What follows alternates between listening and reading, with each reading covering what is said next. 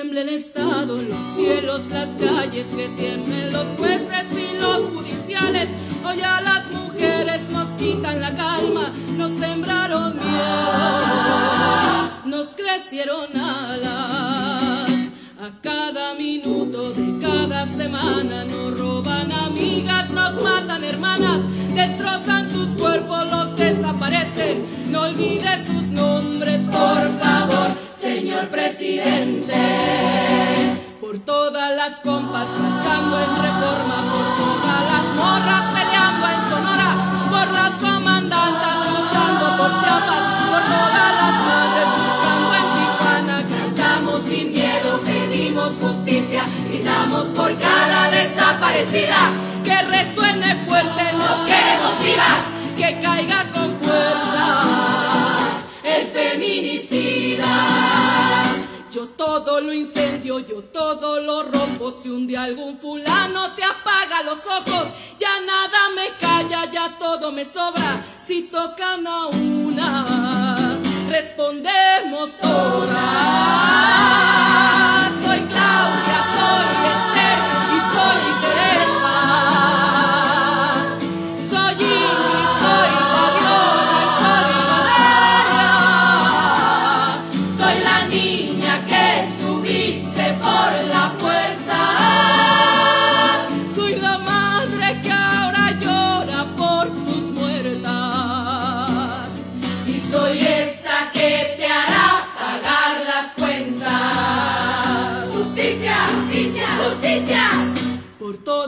compas marchando en reforma, por todas las morras peleando en Sonora, por las comandantas luchando por Chiapas, por todas las madres buscando en Tijuana. Cantamos sin miedo, pedimos justicia, gritamos por cada desaparecida.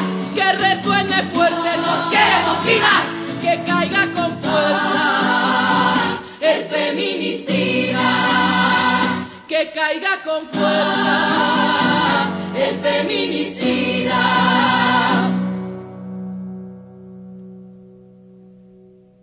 Y retiemble en sus centros la tierra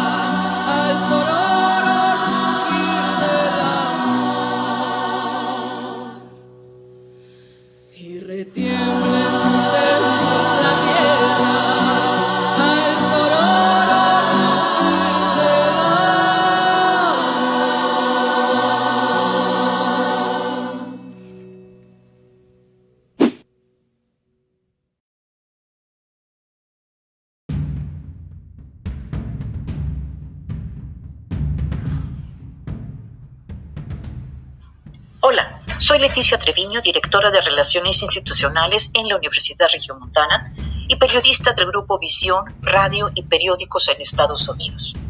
Este no es un programa cualquiera. Es una introspección a lo que entendemos y algunos no saben entender sobre la mujer. Hoy, en el Día Internacional de la Mujer, damos la bienvenida a la escritora Elena Sada, académica de la Universidad de Pensilvania y doctora en letras.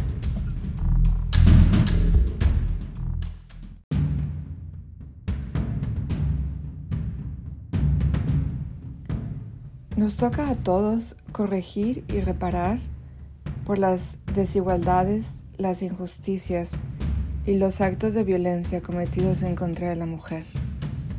La mujer siempre ha sido brillante. No es que su capacidad intelectual haya evolucionado en una especie de darwinismo social, no. La diferencia es que ahora hemos encontrado un espacio donde podemos hablar, donde podemos demostrar nuestras capacidades. La identidad es algo que se construye, es una construcción social.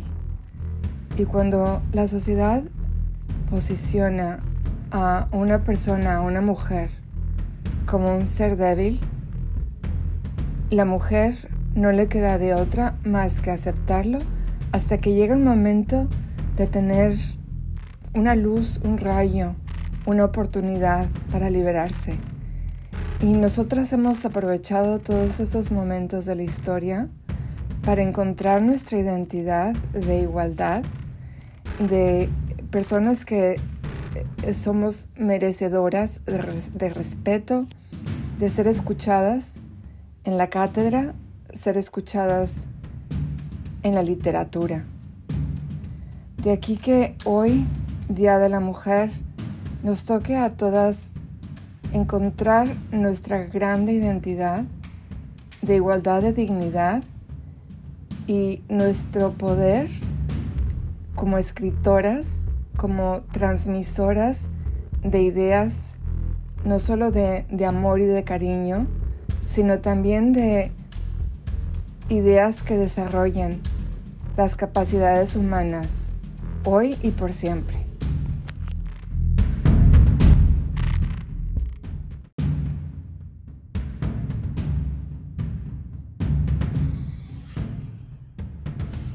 Por décadas hemos estado solas, silenciadas, intimidadas ante el machismo inútil. Ahora no alzamos la voz. Nos han forzado a alzarla los homicidios, las desapariciones, las torturas y lo que es peor, los chantajes. Escuchemos la voz de quienes no la tienen.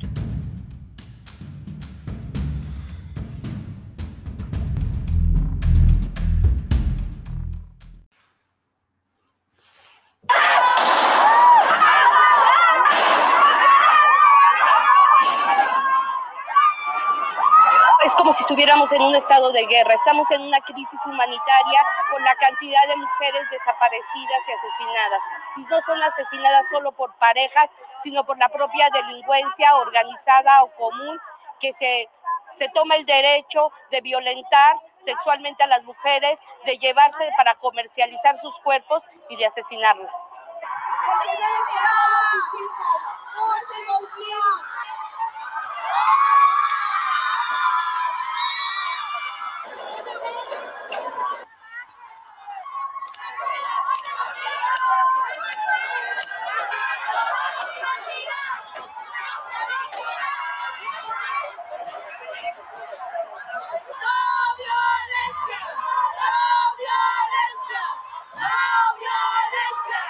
andar sola estamos en un estado de vulnerabilidad aún mayor. Nos hemos percatado que el unirnos nos fortalece, nos da esa fuerza que necesitamos para ser escuchadas. Eh, compartiendo nuestras historias, sabemos que hay mucho en, en común.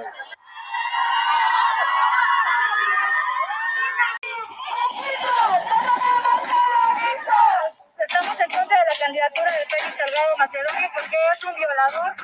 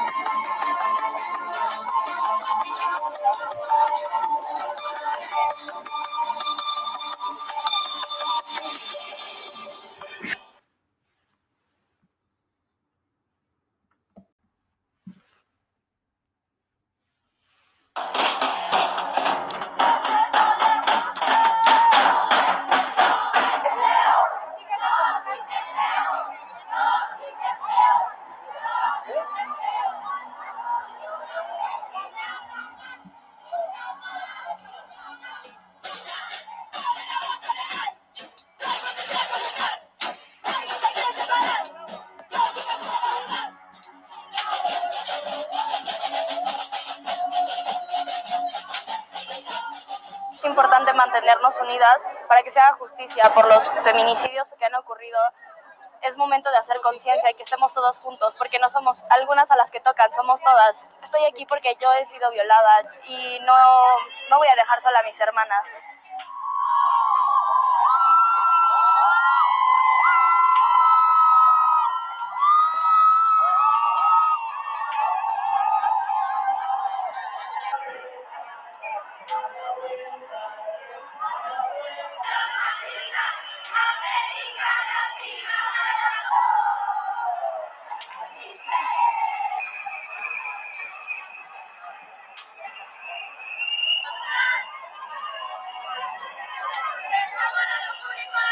Parece que la coyuntura social y política ya es como muy clara en términos de no solamente las desigualdades entre hombres y mujeres, sino de la violencia desmedida que estamos viviendo y ya no estamos dispuestos a aguantar una más. Entonces, lo que queremos aquí es manifestar que aquí estamos, que no van a volver a gozar de nuestro silencio y que lo que queremos es manifestar genuinamente que estamos hartas de la violencia, de la desigualdad y que te queremos que nos garanticen todos los derechos. Garantizar los derechos sexuales y reproductivos de las mujeres. Nuestro cuerpo es nuestro y tenemos derecho a decidir sobre él. La exigencia es que la atribución del gobierno esté en garantizar los derechos para todas sus pobladoras y sus pobladores, y nosotras somos el 51% de esa población.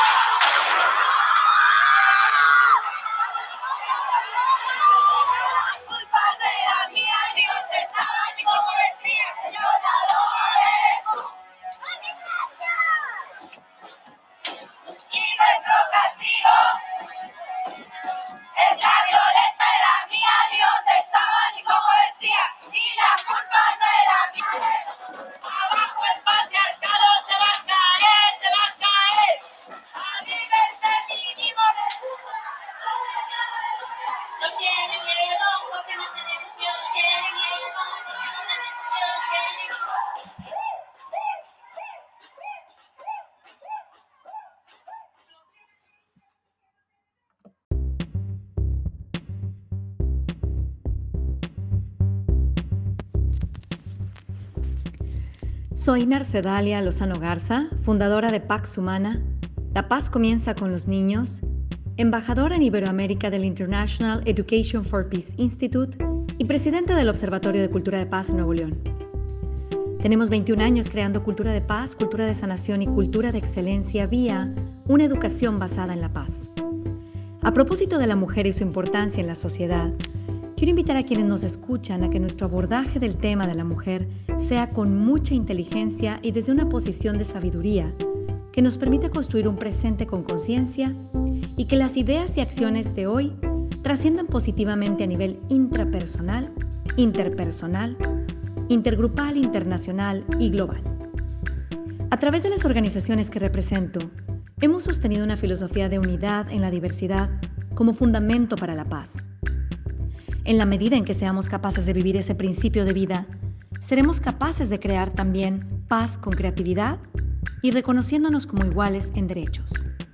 Hombres y mujeres nos complementamos en nuestras diferencias para construir caminos, para forjar familias, sociedades, equipos, vida, en fin, la prosperidad de nuestro planeta. En la medida en que utilicemos la inteligencia para evitar la producción y reproducción de la violencia, tendremos mejores oportunidades para privilegiar una educación para la paz una gobernanza y liderazgo basado en la paz y la resolución de conflictos libre de conflictos para una sociedad más equitativa y justa.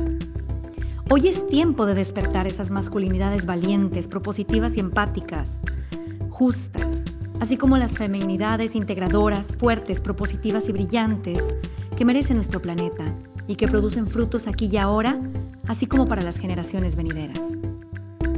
En la medida en que hombres y mujeres toda la sociedad. Utilicemos juntos nuestros talentos, nuestro brillo, nuestras diferencias en igualdad de oportunidades.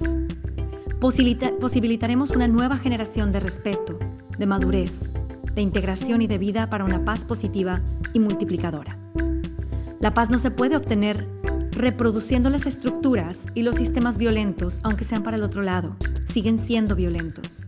He vivido en países en los que se desarrolla la violencia en las familias, en las escuelas, en el metro, en el camión, en las calles, en los parlamentos o congresos, en las empresas y los medios de comunicación, y la ejercen en su mayoría hombres contra mujeres, y otros países en los que he visibilizado que hay una mayoría de violencia ejercida por mujeres contra hombres.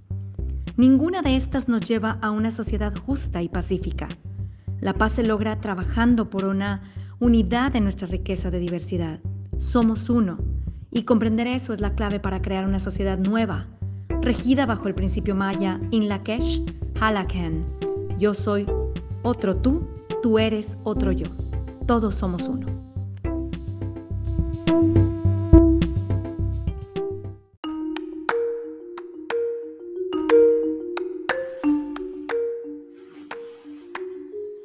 El mundo de la globalización en la tecnología, los avances médicos y el atraso en la política han sido cómplices en la falta de respeto a la mujer. La culpa en parte la tenemos todos, pero es tiempo de no dejarnos. Ahora escuchemos a mi colega Beatriz Pajés, directora de la revista Siempre y defensora feminista.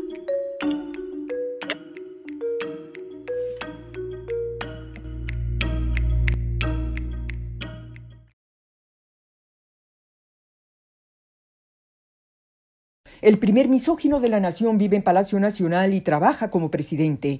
El Yachole nos hizo ver claro. Llegó al poder el heredero de un sistema atávico que odia a la mujer. ¿De qué otra forma podemos entender la protección a Salgado Macedonio? El Yachole a los críticos del candidato a Guerrero, acusado de violar mujeres, es la protección del patriarca a sus amigos abusadores. La cancelación de estancias infantiles, el cierre de refugios para mujeres violentadas, la eliminación de fideicomisos para atender cáncer de reflejan el pensamiento de un macho autoritario que solo tiene voluntad para proteger a los Salgado Macedonio. Es una ofensa y no a las más ricas sino a las más pobres. Representa entregar una licencia para violar a ese hombre que llega ebrio a su hogar y somete a golpes a la esposa para obligarla a tener relaciones. Es legitimar la violación de niñas en sus hogares. Es un aplauso a los feminicidas, a los traficantes, a los pederastas. ¿Cómo van ahora a defender las secretarias de Estado a su jefe? Ellas que abandonaron el ropaje de luchadoras sociales para ponerse el hábito de novicias cartujas. Nada podrá borrar de la memoria colectiva el ya chole, ni los homenajes a Leona Vicario o a Josefa Ortiz de Domínguez. El agravio quedó grabado en el cuerpo y en la piel de una nación que nació precisamente del vientre de una indígena. Es la Virgen de Guadalupe, pero también la suave patria. El ya chole desnuda, exhibe, denuncia, deja ver que el agresor de la democracia, de la división de poderes, de la libertad de expresión, también transgrede cuerpos de mujer. El manejo de las redes sociales es una prueba más. Los tuiteros de presidencia utilizan la misoginia y la violencia lingüística de género para atacar a los críticos de López Obrador. El yachole es la injuria que puede convertirse en semilla de una revolución feminista y no feminista para salvar a la nación de un régimen depredador. Mujeres, tomemos la decisión. Gracias, Beatriz. Luego de escucharte, nos motivas a pensar y a cambiar. Soy Leticia Treviño. Buenas noches. Esta ha sido una producción de Durance Media, refrendado por el Alto Comisionado de los Derechos de la Mujer en Naciones Unidas y por la Vicepresidenta de los Estados Unidos, Kamala Harris. Gracias.